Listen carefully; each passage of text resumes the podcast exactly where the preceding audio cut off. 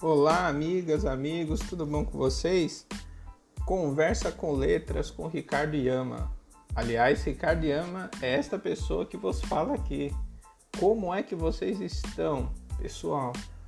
Dentro dessas possibilidades, né? Estamos nesse quadro pandêmico terrível, né? Mas a gente vai superando devagarzinho, as vacinas vão chegando e logo mais todos nós seremos felizes para sempre Pois é, galera. Então, assim, o Conversa com Letras está no ar. Segundo episódio, com muita satisfação a todos vocês que a gente tem essa proposta né, de trazer o conhecimento científico de uma forma simples e cotidiana e que verse sobre as questões das ciências humanas de um modo geral, né, pessoal? E o tema de hoje é conversar com metáfora é melhor para a compreensão? Ou seja, se a gente fala com metáfora, fica mais fácil de entender as coisas? Eis o nosso tema de pauta. Então é isso aí, pessoal. É, dentro dessa perspectiva, a gente pode dizer que a gente entende metáfora, principalmente aqui no Ocidente, a partir de uma ideia de que falar com metáfora é ficção, é figura de linguagem e essas coisas, né? Mas no fundo, no fundo, é, a gente não sabe da verdade. É, a verdade é, sem metáfora, nosso mundo seria capenga. A gente não conseguiria compreender o mundo sem metáfora. Então, essa é a grande questão do momento, tá? Então, a gente vai falar um pouquinho sobre isso, vai falar como nós entendemos metáfora de um modo geral. Vamos falar, inclusive, a questão da metáfora na ciência e também vamos terminar no nosso cast discutindo a ideia de metáfora na escola, como que ela é ensinada, né? Então esses são os pontos de pauta da gente.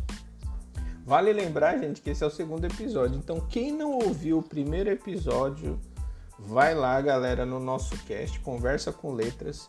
Você pode encontrar o nosso cast em qualquer é, servidor de podcast, como o Spotify, o Anchor, o Google Podcasts, o Apple Podcasts é, você encontra ele nas mais diversas plataformas. Então, assim, pesquisou lá, conversa com letras, Ricardo Yama, que é esse que você fala, vocês vão encontrar lá e vai dar tudo certo e vocês vão estar contribuindo aí com nossa disseminação científica. A ideia é essa, gente. A ideia é trazer esse conhecimento de uma forma simples. Tá bom, gente? É lógico que a discussão que nós vamos levantar aqui de nenhuma forma é tudo sobre essa discussão de metáfora, muito pelo contrário, é só uma gota dentro do oceano. Tem muita coisa para falar sobre isso, mas a ideia aqui é trazermos uns conceitos introdutórios para a gente discutir mais. Beleza, gente? E eu gostaria muito também que vocês propusessem temas. Né? Vocês podem me seguir também no Instagram, YamaRicardo. Estamos no Facebook também, Ricardo Yama. E para quem quiser também, e lá sempre é que eu vou postando as coisas sobre é, o nosso podcast. E quem quiser também vai dando dicas, temas, vai sugerindo coisas lá. Vamos batendo essa bola e com certeza vou ficar muito feliz, viu, galera? Preciso do feedback de vocês. Beleza, gente? Então vamos começar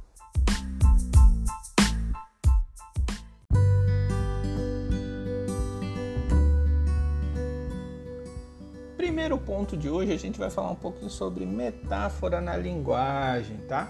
Só que a metáfora na linguagem, de um modo geral, a gente sempre associa a metáfora à poesia, à literatura, né? A gente sempre tem essa coisa da metáfora como sendo algo da poesia, né? Um, um conceito da nossa criatividade, né? E é assim que a gente trabalha, principalmente na escola. Né? A escola a gente vai estudar metáfora como figura de linguagem e ela, a maioria das vezes, vai aparecer como apêndice no livro de gramática. Vocês lembram o belíssimo livro de gramática e a galera aí do ensino médio, do ensino fundamental, né?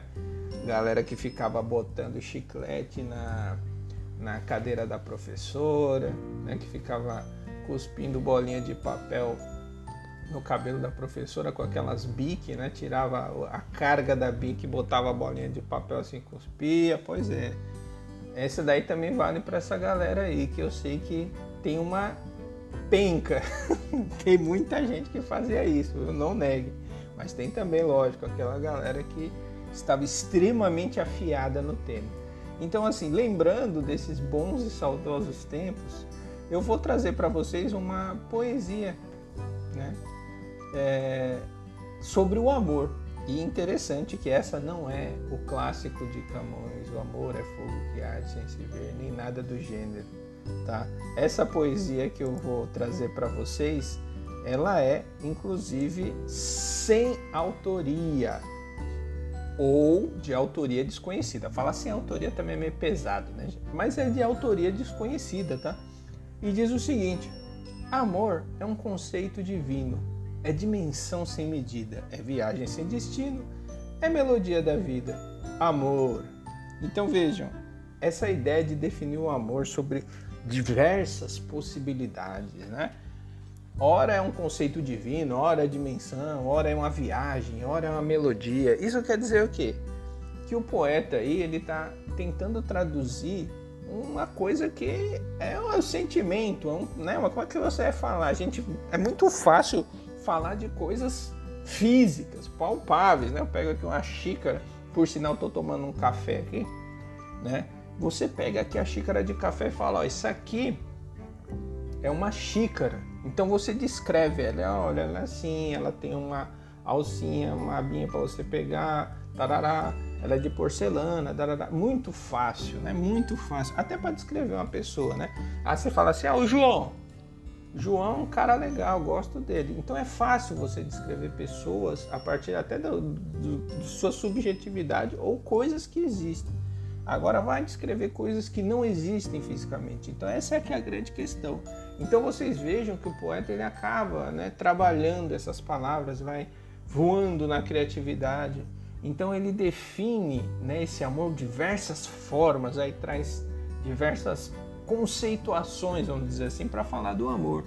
E é, veja que ele pode ser um conceito divino, é uma forma divina, até fica até uma coisa vaga, né? Conceito divino, o que, que é isso? Ficar em aberto. É uma dimensão sem medida, ou seja, não tem como mensurar negócio. É um campo que você não consegue medir. É uma viagem sem destino, ou seja, você vai e não sabe para onde, né? Ou então a melodia da vida, olha aí, uma música, né? Aquela música mais bela que você tem na memória. Então vocês estão vendo, olha a viagem, como ele mesmo coloca aí, mas olha a viagem que a gente consegue criar com o amor. Então vocês percebem, isso é por meio da metáfora. Porque como eu não tenho como explicar fisicamente o amor, eu vou recorrer à minha criatividade, eu vou usar toda o meu repertório, né? Se eu tiver é, querendo conquistar uma menina ou um menino ou tiver apaixonada por, por alguém, né? Então a pessoa vai lá e vai tentar usar seus dotes criativos, né? Para criar um, uma poesia dessa e vai tentar conquistar essa pessoa por meio desse, dessa capacidade criativa, né? Chama a atenção. Então pode ser uma jogada certa ou um balde de água fria, uma metáfora também, que pode tudo dar mal, né? Pode dar bad. Então, é um risco, mas a pessoa pode correr. Então, gente, essa é que é a grande questão. De um modo geral, a gente sempre associa a metáfora à poesia, né? A gente sempre associa a poesia. Ah, é, seus olhos são azuis como o mar. Nossa, essa daí é mais velha do que andar para frente, né? mas também alguém pode usar isso aí. Então veja, essa, essa coisa da metáfora, ela está em todos os lugares, em todos os momentos e de fato ela permeia a linguagem, a forma como nós nos comunicamos, tá certo? Então na escola a gente associa muito metáfora e poesia e literatura. Beleza, gente?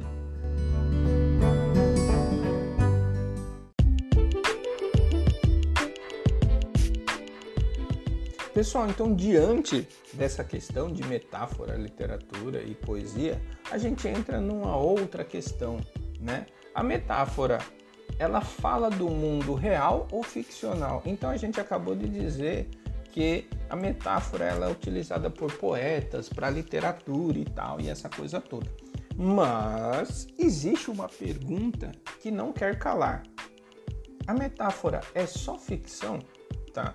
Então vocês percebam alguma coisa. Eu vou mostrar para vocês algumas célebres frases, né, que alguns autores já até usaram algumas dessas, autores que, que pesquisam sobre isso, e eles falam é, que as metáforas elas estão muito mais associadas à nossa linguagem do que a gente imagina. A gente sequer sabe a força de uma metáfora. Então percebam, quando eu digo assim, um cara chega assim e fala para você, ou um amigo, ou namorado, ou um primo, ou a mãe, ou avô, qualquer pessoa, certo? Chegou e falou para você, e aí, como você está, meu amigo? Ou minha amiga? Aí você fala, ah, hoje eu tô para baixo. Então, hoje estou para baixo. Né? Você pode falar isso aí. E o que você quis dizer especificamente? Você quis dizer que está para baixo? Não. Abaixo de algum lugar? Não, você não está embaixo de lugar nenhum, gente. Você, na verdade, quis dizer que não está bem. Né? Então, a gente tem uma associação é, de estar para baixo com algo negativo. A gente tem várias interpretações para isso, né? Quando você está doente, geralmente você está deitado, está meio cabisbaixo, né? Está meio para baixo. Quando a gente sai dessa para uma melhor, ou seja, quando a gente morre, né? Efetivamente, a gente está deitado. Tem várias outras explicações, você pode dar aí, mas fato é que você diz assim: eu já estou para baixo para se referenciar a algo ruim. Estou falando aqui principalmente da nossa cultura, né, gente? Veja que essa metáfora ela precisa ser contextualizada, né? Nem, talvez nem todo mundo entenda, nem todas as culturas. Ou então quando você diz assim, cara, é, João é muito próximo de Kleber. Né? Então você fala, ah, João é muito próximo de Kleber. Só que essa proximidade você não está se referindo só a, a, a, ficar grudado, né? Como se os dois andassem grudados, quase como irmãos siameses. Você está querendo dizer o quê? Ele tem proximidade, é amizade. Né? Então, amizade como algo que fica próximo fisicamente. Vocês estão percebendo? Veja que eu estou falando de metáforas. Né? Essas duas frases que eu disse são metáforas. Ou então, quando você diga assim, o amor me pegou, né? O amor me pegou. Você fala, o amor me pegou, é, você meio que está passando para o amor a função de alguém que agarra, que pega, como uma pessoa mesmo que pega alguém conscientemente. Né? Então o amor pegou ela, né? Ou então você diz assim, falando de um relacionamento, cara, pulei fora da Carminha. Pulei fora da Carminha, olha só. Como se a Carminha fosse um, um espaço, né? Que você saísse, pulasse para fora. Então vocês percebem? Todas essas frases evidenciam um conhecimento de mundo que na verdade mostra como compreendemos o nosso mundo real. Estão percebendo? Então aquela coisa de mundo real, né, que existe um mundo verdadeiro, físico, tal, começa a cair, tá? Aristóteles, vocês já devem ter ouvido falar, alguns devem até estudar ele aqui. É, Aristóteles era um cara que acreditava aí no mundo real, né? mas baseado na, na, na observação, mundo objetivo. Então ele separava muito essa coisa do, do literal do ficcional. Né? Mas a gente está vendo aí que a metáfora ela funciona para você compreender coisas que talvez sem elas você não compreendesse. Né? Seria muito complicado explicar tudo literalmente, né? Ah, fulano é, vive grudado com outro. Então você entenderia que os dois são, né, aqueles, aquelas pessoas que nascem grudadas. Não, gente, tá? Vamos abstrair. Isso significa o quê? Que precisamos da metáfora para compreender as coisas. Estão vendo? A gente precisa da metáfora para compreender as coisas. Então, você diz o seguinte: ah, é... não tenho é... mais relacionamentos com Carminha, né? É sair dessa para outra, né? Ou então sair desse relacionamento. Você fala realmente como se fosse um espaço, né? O relacionamento que você saísse, você estava junto com essa pessoa num espaço e saísse. Vocês estão percebendo? Ou então quando você fala assim, chutei o balde, né? Você na verdade você não está querendo explicar que chutou um balde literalmente. Pode ser, mas também pode não ser. Né? como diria é, Kleber Machado. Nem sei se todo mundo conhece, mas ele traria essas questões filosóficas. A questão é que chutar o balde significa o quê? No nosso, principalmente na nossa cultura. Aqui, estamos falando da gente, né? Cansei de algo, né? Ou então, ah, não aguento mais, chutei o balde. Então, a gente está usando uma metáfora para falar de algo é, da experiência nossa, percebe? E a gente usa uma experiência física para explicar, tá vendo? Então, essa é uma outra questão que a gente traz. A metáfora, ela fala do mundo real ou ficcional? O que, que vocês estão entendendo, gente? O que a gente pode dizer é que a metáfora, na verdade, ela é uma coisa fundamental para você pensar. Sem a metáfora, você sequer conseguiria pensar. Olha só que loucura, gente porque essas frases são evidências de que a gente usa metáfora para tudo. Então, sem metáfora, a metáfora não vou nem dizer que é uma bengala para você. A metáfora é uma perna sua. Sem ela, você não conseguiria caminhar nas palavras. Vocês entendem? Então, esse é um ponto crucial. A metáfora é fundamental para a compreensão humana já destroçamos aí o pensamento aristotélico, cartesiano e uma galera da filosofia. Né? Porque esse pensamento quebra com essa ideia de literal e ficcional e mostra que tudo é forma de compreender o mundo ao nosso redor. Eita!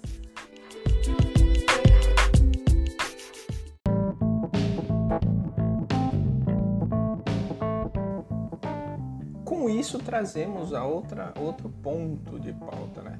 Então a metáfora ela ajuda a organizar o pensamento, né? E qualquer coisa que você fala sobre o pensar, sobre qualquer conceito, a metáfora ela vai estar tá ali formando a linguagem junto com tudo que você está pensando. Então você pensa assim, ah, dentro dessa ideia aí, né? O que que você tira de bom? Ó, assim, dentro dessa ideia, né? A ideia passa a ser um recipiente que tem algo dentro. Então, a ideia ela tem um recipiente, então pode ser algo bom ou ruim que você tira de dentro. Olha só, saí do Brasil e entrei na Europa. Outra vez essa coisa da, da, do recipiente, como se o Brasil fosse uma casa, né? Que você sai, entra em outro canto, em outra casa. Vocês estão vendo? É, ou então você fala assim, chuta aí uma resposta. Você não vai pegar e chutar algo, né? Você vai tentar adivinhar e você associa o chute que é a experiência de chutar, provavelmente. Quando você chuta a gol no futebol, você pode acertar ou pode errar. Então é a mesma coisa, vocês percebem? Então a metáfora ela, ela ajuda a organizar o pensamento, porque nós entendemos que a metáfora é uma das engrenagens do pensamento. Olha aí. Então o negócio é muito mais é, hard punk do que a gente imagina, ou seja, sem metáfora lascou a gente ia ser muito chato, ia ficar só falando das coisas literais. Tipo, a, o gato está embaixo da mesa, o tapete está sujo. Coisas que você teria como constatar se é verdade ou mentira. Já pensou que, que coisa chata sem metáfora? A gente ia ser bem louco, hein?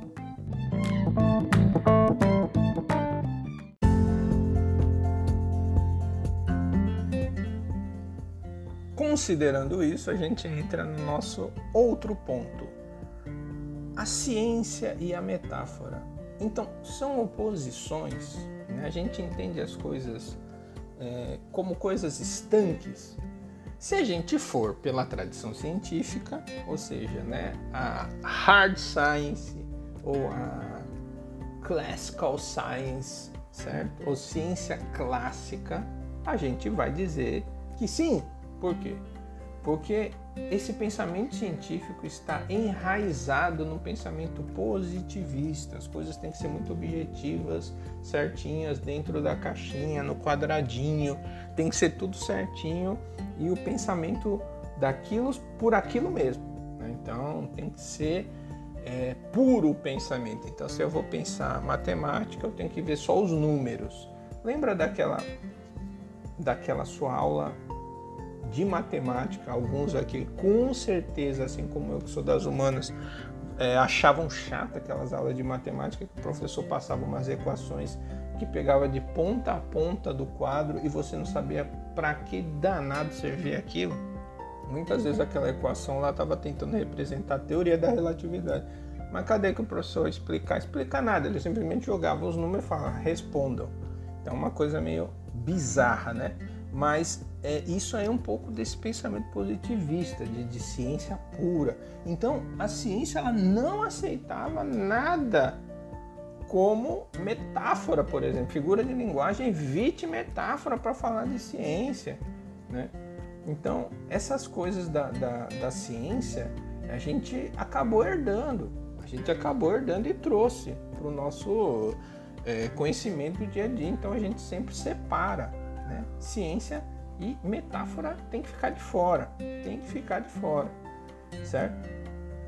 Então essa, essa forma de, de, de entender a ciência como algo né, objetivo tal fez inclusive com que no, no Ocidente né, as ciências exatas né, começassem a ganhar maior escopo, maior espaço né, perante as ciências humanas que trabalha com basicamente interpretação e subjetividade. Não é à toa que falam que o pessoal das humanas só sabe tocar violão na praia, fazer luau, não sei o que, né? usar roupa de hippie e tal, como se isso fosse algo associado a essa, esse pensamento das ciências humanas. Então é uma coisa meio doida, mas a gente sabe que esse pensamento vigora, né? enquanto o pessoal das exatas andaria só de terno, gravata. E a gente vê que não é bem assim, porque a metáfora é a base do entendimento da ciência. A gente mesmo acabou de explicar aqui várias é, questões que envolvem a compreensão da metáfora como compreensão do mundo. Né? Então você tem lá a ideia de que é, sem metáfora você não ia explicar.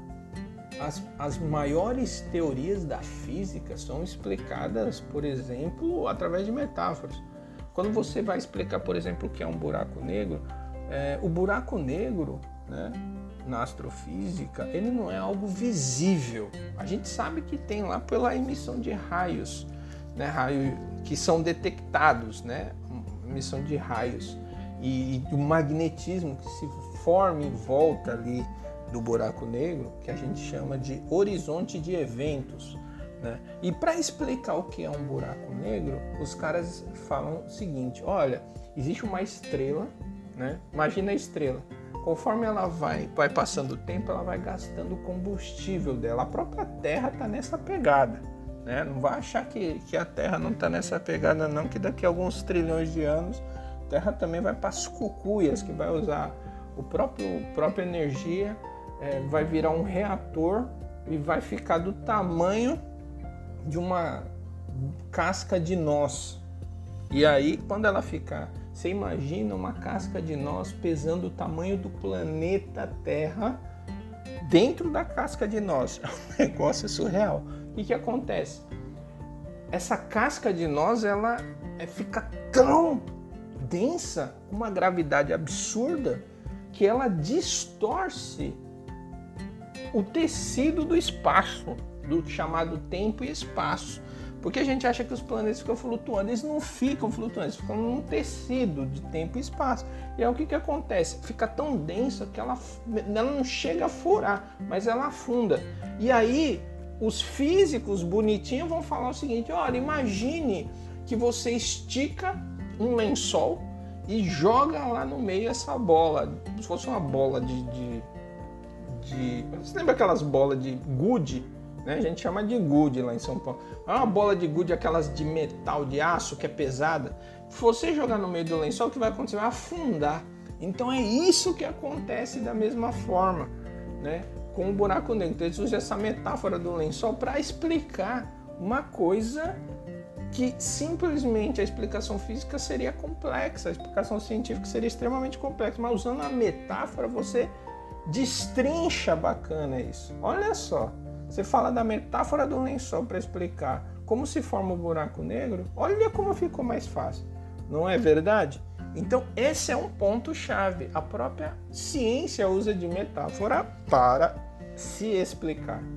Compreenderam? Então, isso é mais uma das evidências de que sem metáfora a gente mal conseguiria falar sobre o mundo ao nosso redor.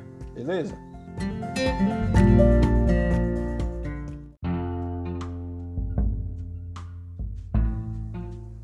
Estamos chegando ao nosso último ponto de pauta, meus amigos e minhas amigas. Metáfora na escola versus estudo literal. Tá? Então veja, agora a gente vai falar um pouquinho da, das metáforas e ó, a forma como a gente ensina né?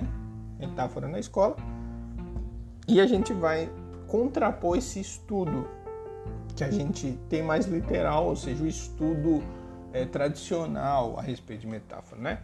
A gente tem uma tradição, e veja, não é objetivo nosso ficar falando sobre teorias aqui, gente. Não vou ficar falando o nome de, de autor e nem de nada, porque a ideia aqui é só trazer conceitos básicos, né? Mas lógico que existem vários autores e a discussão não se esvai aqui, a gente está só pincelando o início de tudo.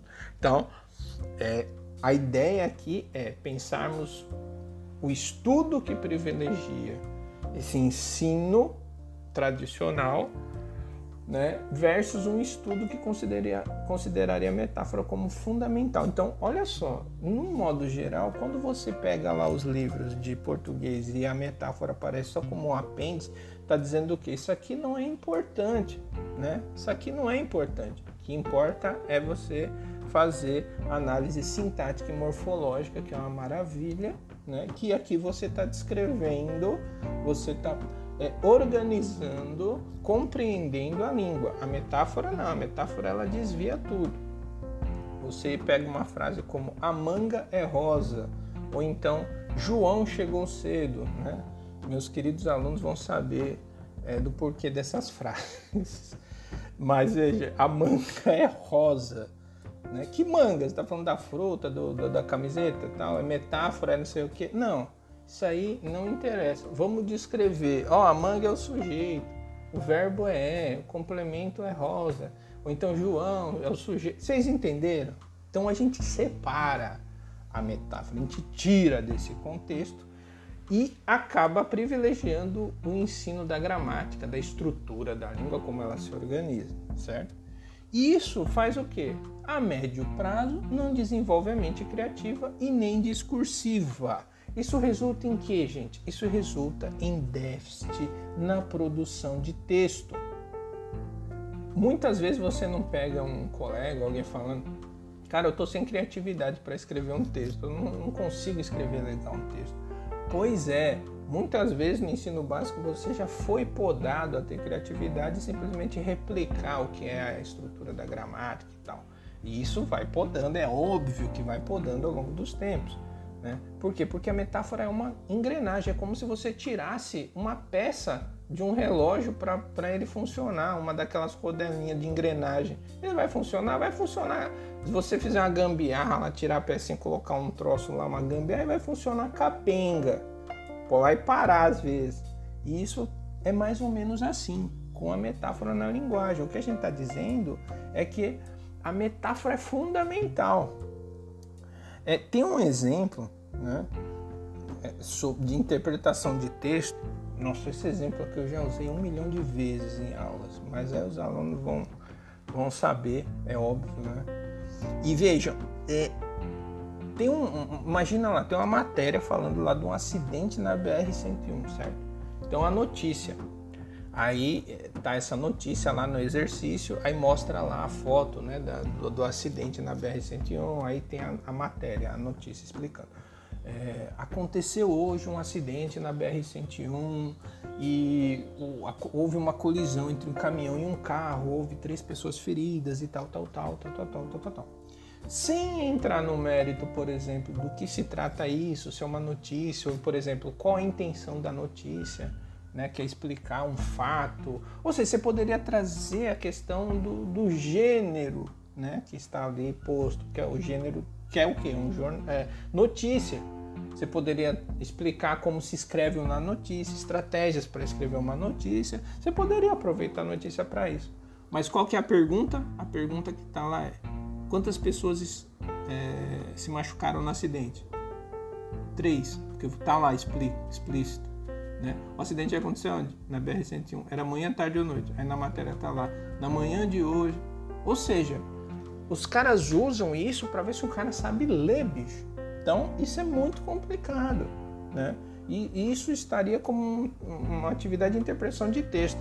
Eu estou trazendo esse exemplo, parece até piada, mas isso foi tirado de um livro didático. Então por aí vocês veem como é grave a situação. Né? Não podemos admitir que é, isso sirva de base para o ensino. De forma alguma, a gente tem que exatamente impedir que isso se procrie. A gente tem que fazer com que o aluno reflita, entenda, compreenda, conceitue. E a metáfora é muito importante nesse processo. Então, se você tira a metáfora da textualização, é essas coisas que vai acabar acontecendo. Né? Então, a gente não pode é, descaracterizar a metáfora e muito pelo contrário, a metáfora ela vai servir de base para explicar muitas vezes algo que está até difícil para você explicar, tá certo? Então, eis a nossa reflexão que fica aí dessa discussão acerca da metáfora, viu, gente? Então, a metáfora, com metáfora, é melhor a nossa compreensão de mundo? A gente diz que sim, com certeza. Belezitia?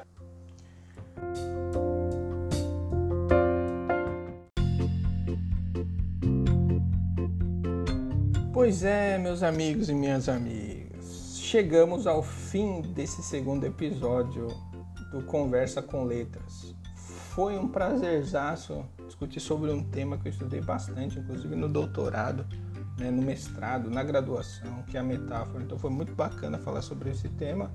E, e, vamos pensar próximos temas, né, gente? Vamos pensar próximos temas aí, vão trazendo aí também é, temas aí para a gente discutir. Gente, então, quem ainda não ouve, não curte, não segue né, o Conversa com Letras, procure em qualquer plataforma de podcast, certo? Qualquer plataforma de podcast você vai encontrar lá. Conversa com Letras. Estamos na Podosfera, pelo Spotify, pelo Anchor, pelo Google Podcast, pelo Apple Podcast e por todas as outras plataformas de cast. Muitíssimo obrigado, espero que tenha ajudado é, vocês na discussão sobre metáfora e o Conversa com Letras vai ficando por aqui. Até a próxima, meus queridos, minhas queridas, e fui!